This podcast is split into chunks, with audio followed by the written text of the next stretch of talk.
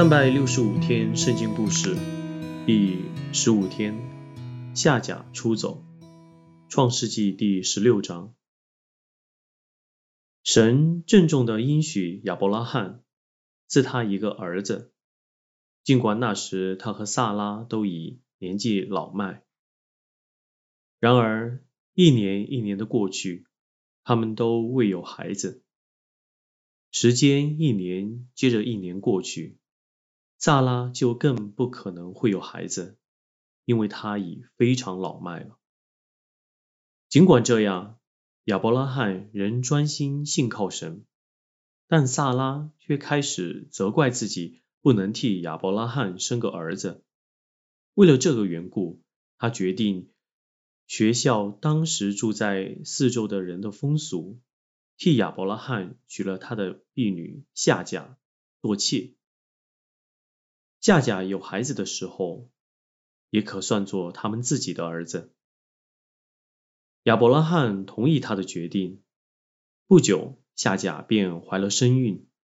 他开始自夸自负起来，看自己比祖母还重要。最后，萨拉再也忍受不了了。这都是你的错，他向亚伯拉罕埋怨：“我的婢女蔑视我。”你要怎样待他，就怎样待他吧。”亚伯拉罕说。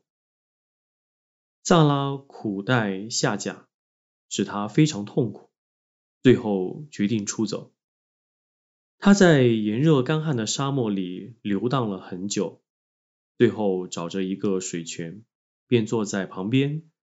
这时他感到十分疲倦、口渴。神看着所发生的一切。就温柔的对夏甲说话：“你往哪里去呢？”他问。“我正逃走，躲避我的祖母。”夏甲回答。“回到他那里去吧。”神说。“我已听到你的哭声，看到你的流泪，我会看顾你。你将会有个儿子。”你可给他起名叫以实玛利。夏甲心想：我只是个没有人看中的可怜婢女，神却看顾帮助我，这真是奇妙啊！他就称神为看顾人的神。于是他就心里满足的回到祖母萨拉那里。不久，他的儿子以实玛利。便诞生。